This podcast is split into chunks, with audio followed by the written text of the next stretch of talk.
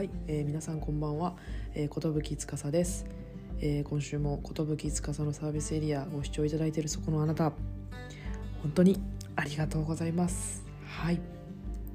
えー、ことぶきつかさのサービスエリアでは日頃皆さんが抱えている悩みだったりとか質問だったりとか不安とかなんかそんなところにですねざっくばらんに私がお答えさせていただくというようなゆるいコーナーになっております、えー、今週もご視聴いただきましてありがとうございます。はい。というわけで、えー、今週はですね先週に引き続き、えー、私のインスタグラムで質問コーナーをさせていただき、まあ、ご回答いただいたご質問に対してですねざっくりとお話しできればと思います。先週はまあ、一番質問の中で多かった、まあ、今の悩みはっていうところの転職活動であったりとかキャリアとか今後の目標が見当たらないとか、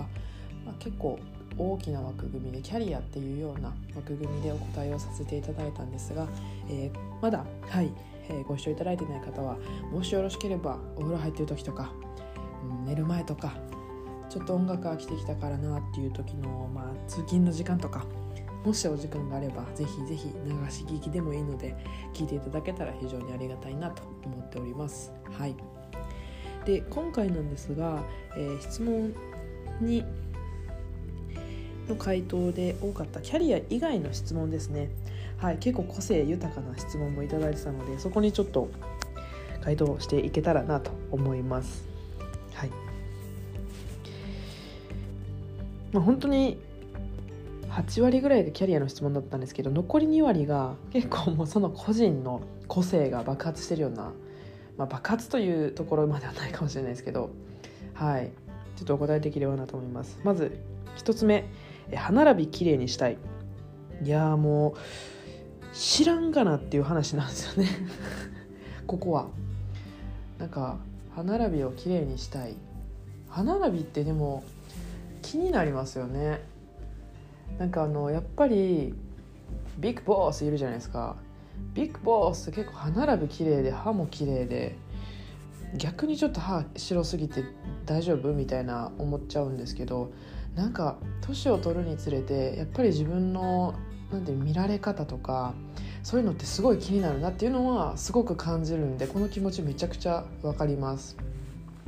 なんかこう年をと年を取るっていうのもなんかまだ26なんでなんかあれなんですけどなんか年を重ねるごとにやっぱりお金のかけ方変わってきてるなっていうのはずっと考えていて、まあ、それこそ大学生の時とかって飲みに行ったりとか、まあ、コロナ禍今コロナ禍っていうところもあると思うんですけどなんかその今の瞬間楽しければいいやみたいな感覚でその今楽しめるものにお金を結構使ってたんですよね。なので身につけてるものも今流行ってるものとか今みんなが欲しいものとかを誰よりも先にこう手に入れようみたいななんか結構そういう今どれだけ生きれてるかみたいなところを重視してなんかお金を使ってたなっていうふうに思うんですけど24歳超えてからぐらいですかねやっぱりお金と、え、時間のかけ方がすごい変わってきたなっていうのはすごい感じててなんかこうすごい安いものをたくさん買うっていうよりも、まあ、少し値段が張っても1年2年3年ずっと着れるような服を買うとか使えるものを買うとかなんかそういう経験ができるところにお金を使うとかっていう風ななんかこう金銭感覚の変化っていうのはすごい感じてて多分この歯並びきれいにしたいとかなんか自分を美しくしたいとかっていうところも結構そこに近しいのかなっていうのはすごい思ってます。はい。ぜひ歯が綺麗になることを、まあ、そその子と何回か会ったことはああありますけど歯並びそんな気になったことないけどな、まあ、綺麗な歯並びになるといいですね。はい、えー、部屋が片付かない。これは皆さん結構多いんじゃないですか。部屋が片付かない。うん。なんか本当に私のお家とか来た方は分かると思うんですけど結構今自分は一人暮らしして気づいたんですけど結構潔癖というかこうすごいザ A 型の性格なのかなっていうのを思っててっていうのもなんか部屋が片付かないっていうのもすごいわかるんですよ。私実家の時もそんなめちゃくちゃ部屋がきれかったかでいうとそんなことなかったんですけどなんかやっぱり一人暮らしをしてある程度自立したっていうところもあると思うんですけどなんか部屋の乱れって心の乱れって思っていてなんか部屋が乱れてると自分の心が乱れてるんじゃないかってその自分の心を見てるような感覚がするのでなんかすごい嫌になるんですよね。なのでなんかなんて言うんでしょう。部屋が汚くなってる時こそあ自分に負けたらダメだっていうのを思い思いながらどんだけ夜中で面倒くさくてもちょっとここは綺麗にしようとか洗い物はこうしようとか結構よくたまるじゃないですか。8時とか9時とかに帰ってきてなんかちょっとご飯パパって食べてその洗い物を朝するのか夜するのか問題ってあると思うんですけど基本私は絶対朝に持ち越したくなくてっていうのも朝起きた時にうわめっちゃ残ってるってっていう朝を迎えたくなくてあ今日も綺麗なそのうわめっちゃ残ってるってその無駄な感情をこう入れたくないんですよ脳みそに。うわ起きた。あ気持ちよく寝れたな。なんかこう思いたいんですよね。だからなんかこう部屋が汚いとかなんかその無駄な感情を一切排除したいんですよね。なので基本的に結構家は綺麗ですし埃が落ちてるとすごく気になるので常にコロコロはしてます。はい。なので自分に負けないっていうのが一番とあの汚くなってる時は自分の心が乱れてるんだって思いながら心の中に余裕を持つようにちょっとなんか長風呂したりとかちょっと今考えてることを整理したりとかちょっと自分にご褒美をしたりとかなんかそんな風にマインドチェンジをしてます。はい。答えになってますかね？はい。疲れない体になりたい。これはね私もすごくわかります。共感であのっていうのもなんかこうこれもさっきのお金と時間の使い方が24以降に変わってきたみたいな話と似てるんですけど私本当に長生きしたいって心底思っててっていうのもなんかやっぱり一回きりの人生であればなんかやっぱ長くずっと自分の人生を歩んでいたいなっていうのをずっと思っててとなるとやっぱりこう健康でいることってすごく大事だと思うんですよね。でなんかやっぱり疲れない体になるにはどうしたらいいかでいくとなんかやっぱり日頃の運動とかもあると思うんですけどやっぱこう基礎代謝の向上であったりとか、まあ、筋肉をつけることがすごい重要だなっていうのを私9月から上京してきてジムとかに通い始めたんですけどそれをすごく感じててなんかやっぱりその今通ってるジムが1ヶ月に1回その体組成とかを見ながらなんか自分の部位のどこを鍛えたらいいかとかどこをこういう風にしたらいいかとかどんな食事をとったらいいかっていうフィードバックをくれるんですけどやっぱりそれ通りにしていると体重は落ちるんですけど筋肉量は増えててかつなんかこう心も体も健やかになるというかそういう感覚があるのでやっぱり基礎代謝というものを上げていく。なんかやっぱり年を重ねるごとに基礎代謝ってどんどんどんどん減ってきてすぐに寒くなってしまったりとかすぐに何て言うんでしょう疲れてしまったりとかそういうふうに思うらしいんですけどやっぱりその年が重ねるごとに下がっていくものをどれだけ自分で上げていけるかってすごい大事かなと思っててその意識をこの26になったタイミングで結構できていてかつなんかこう筋トレだったりとか体を動かすことがすごく好きになったのでなんかあの私本当なんか変な話になるんですけどまあ人って裏切る時あるじゃないですか。こんなに信じてたのにとか。こんだけ私ギブしたのに全然テイク返ってこうへんとかっていう時あると思うんですよ。ただ本当に筋トレだけはマジで裏切らないんですよね。やればやる分だけ本当に筋肉がついてきて美しい体になれるっていうのを実感してるので一緒に筋トレしませんかっていうお誘いです。はい。すぐ食べ過ぎちゃう。1 0キロ太った。最近太り気味で年を重ねるごとに痩せません。どうしたらいいですか？もうこれはもうあの一言です。筋トレしてください。はい。あの筋トレしか勝たんです。はい。美味しいものをたくさん食べるっていうのもねすごい大事だと思うんですよ。なんか自分の機嫌を自分で取るにはやっぱり好きなもの食べて好きなもの飲んで好きな場所で遊ぶ。なんかこれはやっぱ大事だと思うんでなんかそこの使い分けをあのやっていけたらすごくいいかなっていうのはすごく思いますね。はい、えー、海外旅行に行けない。海外旅行に行ける。これはマジでマジで共感です。マジで共感やしそろそろマジでコロナどうしたっていうとこなんですけどあのまあやっぱかれこれ23年ぐらいずっと行けてないじゃないですか。で私学生の頃からほぼ毎年絶対に海外には旅行行ってたんですよ。でやっぱそれがなくなってやっぱりなんかなんで自分が海外旅行好きだとか海外が好きかって思うと思うのはやっぱり日本でずっといると固定概念にとらわれてしまったりとか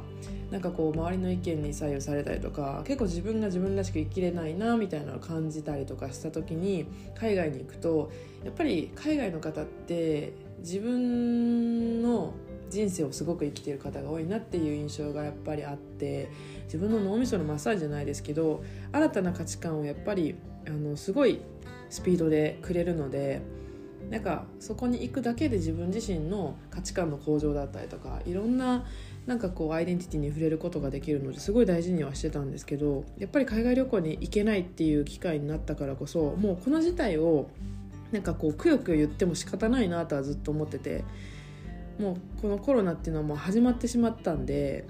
もう本当に行きたいけれど行けない状態がずっと続いているのでなんかそこはもう仕方がないかなとは思うんですけど早くあの海外旅行に行ける日が来ればいいなとも思いますし、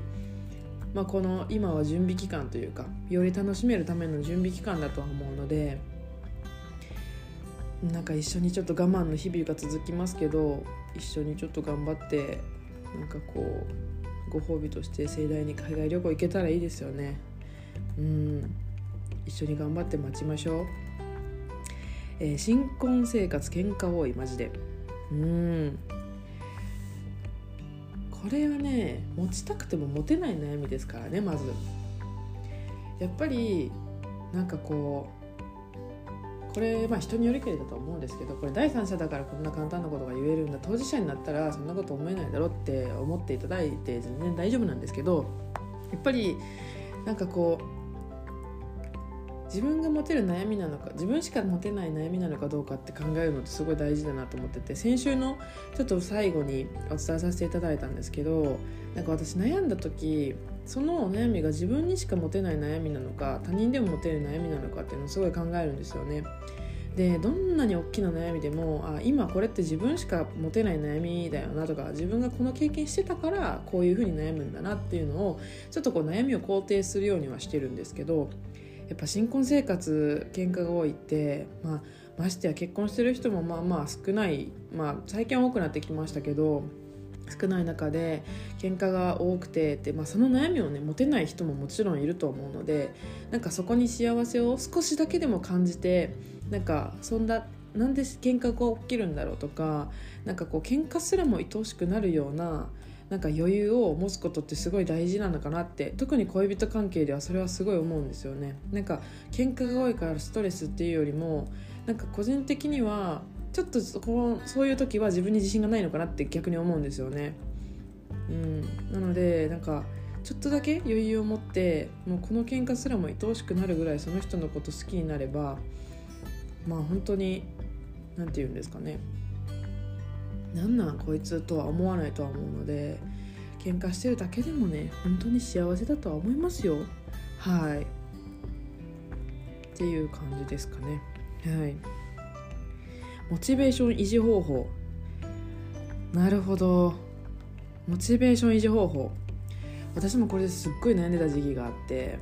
仕事に対してモチベーションがないなとかどうやったらモチベーション上がるのとかなんかみんなモチベーション高くてすごーみたいな。どうしたらいいんやろみたいなずっと思ったんですけどなんかある日からもうモチベーションを持たないでいこうと思ったんですよ。左右されるぐらいなのであれば。うん。なんかモチベーションってそのモチベーションを持つことで自分のテンションを上げていける人であれば全然持つことに大賛成なんですけどなんか私はモチベーション持って上がる時もあるんですけど下がったらえげつないほど下がなんかもううわーどんどんどんどん闇に葬られていってたんでそもそもモチベーション持つのやめようと思ったんですよ。じゃなくて自分の目的とか何のためにこの仕事してるのかっていうのを考えたりとか何のために今自分はここにいるのかっていうのをなんか本当に1年後2年後こうするためにっていうのをやんわりでいいから持っとくことが自分はすごく大事だなと思っててなんかモチベーションを持たないっていうのも一つだなと思いますし自分自身はあの一日一日モチベーション変えてた時期とかもありました。今日は家に帰ったらこんな美味しいデザートがあるから一日頑張ろうとかなんかそういうポップなモチベーションでもいいのかなって思ってた時期があったんでなんか明日はなんか好きな友達とここに行くからこれ頑張ろうとかっていうなんかモチベーションの大小って人に決められることでもないと思うのでなんか自分なりにあの自分に甘い期間を作ってみるのも一つだと思いますし自分に厳しくいく期間をある一定期間作ることもいいかなと思うんですけどまずはなんか自分に合ったモチベーションの持ち方とかうんモチベーションの基準を作ることとかなんか自分を知ることってすごい大事だなっていうのはすごくすごく感じたのでなんかそこに自分が合ったものをなんかチョイスしていったらいいんじゃないかなと思います。ちなみに私は今モチベーションとかは特にないんですけど家に常にレディーボーゲンを2つあのチョコとバニラ置いてるんですけどそれ食べれるために大抵のこと頑張れます。はい。なんかそんな感じでいいかなって思ってます。はい。他はですねうん。最近文字を読んでも頭に、えー、理解した文章として入ってこない。わしゃ若年性アルツハイマーか。面白いな。うん。これねこれ私もそういう経験が実はあったんですけどなんか文字を読んで頭にはあなんかこれ理解したっていう文章なんですけどなんかこうぼやっとしててわからないことがあってあのーこれあっちゃんの YouTube 大学でも中田敦彦さんがおっしゃってたんですけど例えば本を読んで、えっと、一冊の本をある人が読みました人間ってその読んだ本を理解してまあその理解力みたいなところとか記憶力みたいなところって大体3%ぐらいらしいんですよね。で2回読むことでそれが33%まで上がるらしいんですよね。これ何が言いたいかでいくとやっぱり人ってあの今情報過多で一日生きてるだけでもたくさんの情報が目に入ってくると思うんですよね。目からも視覚からもすごく入ってくると思うんですよね。それを処理することで精一杯になっちゃって今まで読んでたものとか見てたものが理解したはずなのに何やったっけって思うことがやっぱり多くなっちゃうんですよね。なのでなんかすごいおすすめしたいのは情報過多の時代だからこそ自分が本当に欲しい情報だけに絞ったりとか関わる人数だったりを少なくしたりだとか見るものを少なくしたりするのはすごく大事かなと思いますし私は本当にこの本はいい本だなとかこの映画はいいなと思う時は最低でも23回は見ますそれを。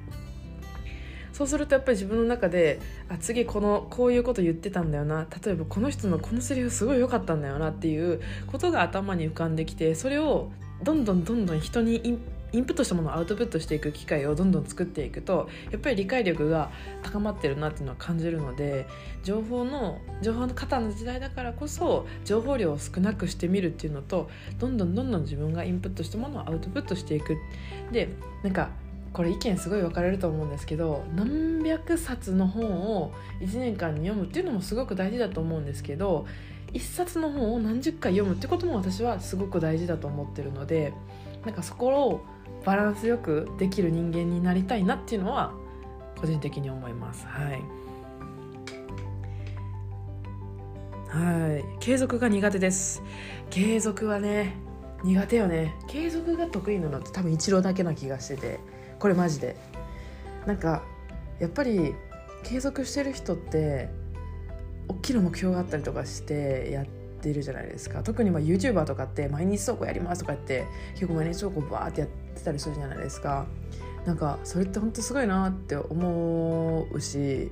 なんか私はそういうのあんまり好き好きというか苦手なのでなんか本当すごいなって思ってどうしたらいいんだろうってなんかちょっと答えが今見つからない状態でふわっとしてるんですけどなんかやっぱり大事だなと思うのはこう大きな目標を持つことなのかなってのは思ってて自分が目指すベクトルみたいなものをやんわりでもいいのに持っているとある程度継続継続というかうん何て言うんでしょう。できてるいくのかなっていうのとなんかこれは自分が気づいたことではあるんですけど継続するっていうこととなんかベーシックを作るっていうことって結構に類似してるなっていうのは私自身思っててこれ何かっていうとなんか私上京してからほぼ毎日朝ごはん上京して9月8月ぐらいに上京してきたんですけど3ヶ月ぐらい毎日朝同じもの食べてたんですよ。白湯とプロテインとヨーグルトとバナナをずっと食べてたんですけどなんかそれをなんでずっと継続できたかでいくとなんかこれが自分自身のベーシックなんだ、まあ、スタンダードとか基準？なんかこれが自分の中の何て言うんでしょう基礎みたいなものだったので朝はもう絶対にこれ食べるみたいなのをやっていくとなんかわかんないですけどずっと続けられたんですよね。うん、でこれなんで続けられたかでいくと朝何食べようかなって迷うのがもう嫌だったんですよ。そうなんですよ。なんか人間って一日に選択を 6, 6個だったかな？ちょっと明確じゃなくて申し訳ないんですけど一日にこう全力全力でというか選択ができるのってすごい数少ないらしくって。だからこそあのー、自分が何をするんだとかこれをするんだとかこうなりたいんだとか自分はこのためにこうするんだとかこれを着るんだとかここに行くんだとかこの人と行くんだみたいなのって一日に選択って何十個もあるじゃないですか。まず朝起きて会社行こうかな。まず悩みますよね。はい。何？そこは悩んだからな、うん、でそこの次にじゃあ次は朝ごはん何食べようかな、えー、何の服着よっかな。うわ何分の電車乗ろっかな。ってこバーってねでランチぐらいになったらランチ何食べようかな。メニューつきましたと。うわ A 定食にしよっかな。C 定食にしよっかな。うわどうしよっかな。ちょっと残業しよっかな。うわ友達おる飲みに行こっかな。いやこのまま帰ろっかな。うわなんかスーパーで美味しそうなものがある。これ買おっかな。みたいな。明日リモートにしよっかな。出社にしよっかな。なんかね一日のね洗濯の量ってバカバカほどあると思うんですよ。でその選択って本当にあの一つ一つ大事にしていかなきゃいけなくってだからこそベーシックを作ってしまえばもうこの私はこの時間のこの電車に乗りますとか私はこのもう何て言うんですかこの食べ物を朝絶対食べますってなると考える暇がなくなるじゃないですか。でより本当に大事な選択に対しての時間を避けると思うんですよね。なので継続をしようって思うんじゃなくて自分の中のベーシックを作ろうっていうふうに思うとなんか多分そこまで重荷にならずできる気がするんですよね。だからなんか一緒にやっていきませんかってお誘いです。はい。っていうところですかね。はい。最後にじゃあ気にしないができません。これはね本当にすごく私も分かります。なんか私も結構人の目とか気にするタイプですしなんか周りのことを見過ぎてしまうのでマジで気疲れして死にそうになる時あるんですけどなんかもう気にしないってできないじゃないですか、うん、だからもう気にし気にしていいと思う。もう、うん、気にしていい、うん、もう世の中に気にしてる人で溢れたらいいんやけどそうじゃなくて気にしないもうなんかパッパラパーのやつもいっぱいおるわけででもその人たちって絶対に気にしてる人の気持ちは絶対分からへんから。で私たちも同じように気にしないやつの気持ちが分からないのと同じようにやっぱり向こうも分からないと思うからそこは分かり合う必要は全くないと思っていてだから気にしてる自分を愛してあげて気にしてる自分の自分に自信を持って進んでいけばいいと思います。そんな姿を素敵だと思う人がきっと現れるはずやし多分もう現れてると思うけど私もそのそういう人が素敵だなって思う一人なので、あのー、自信を持っていただきたいなっていうのがすごく思います。はい。ちょっと今週も割と熱弁をしてしまってすみませんってところなんですけどはい。なんか本当に皆さんからいただいた質問の中でもやっぱり私自身も思うこともたくさんありましたし分かる分かるって思うご質問もたくさんありました。回答になっている部分は少ないかなと思うんですが一意見としてなんかこうざっくりはいご視聴いただけたら非常に嬉しいなと思います。はい。そうですね来週はですね、えー、皆さんから、えっと、今年の抱負はというところを、はい、質問させていただきましたのでその回答を、はい、お伝えできればなというところと私自身今年やりたいこととかをちらっと考えてる部分があるのでちょっとそこの共有とかをできればなというふうに思ってます。はいはいというところで余談にはなるんですが私先週ですね26回目の誕生日を、迎えましてはいあのー10年ぶりぐらいにディズニーランドに行ってきたんですけどあのーなんか誕生日だともらえるシールみたいなのあるじゃないですか。あれをまあ友達がたくさんこうキャストの方に声をかけてもらもらってなんかいっぱいもらったんですけどやっぱりこう本当に今私エンタメ業界っていうところにいるのはいるんですけど最近でいくとネットフリックスとかそういうサブスクリプションから得るものとか YouTube から得るものとかなんかそういう動画コンテンツとかインターネット広告っていうものがエンタメなんだってずっと頭でっかちになって思ってたんですけどやっぱり原点振り返ってディズニーランドに行くとキャストの皆さんの笑顔とか人がもたらすパワーみたいなところとか単純におめでとうを全力でみんなで祝うみたいなそういうなんかこう普段普通に何て言うんでしょう見落としがちなそういう幸せとかそういうこう何て言うんでしょうキャラクターの振る舞いだったりそういうことを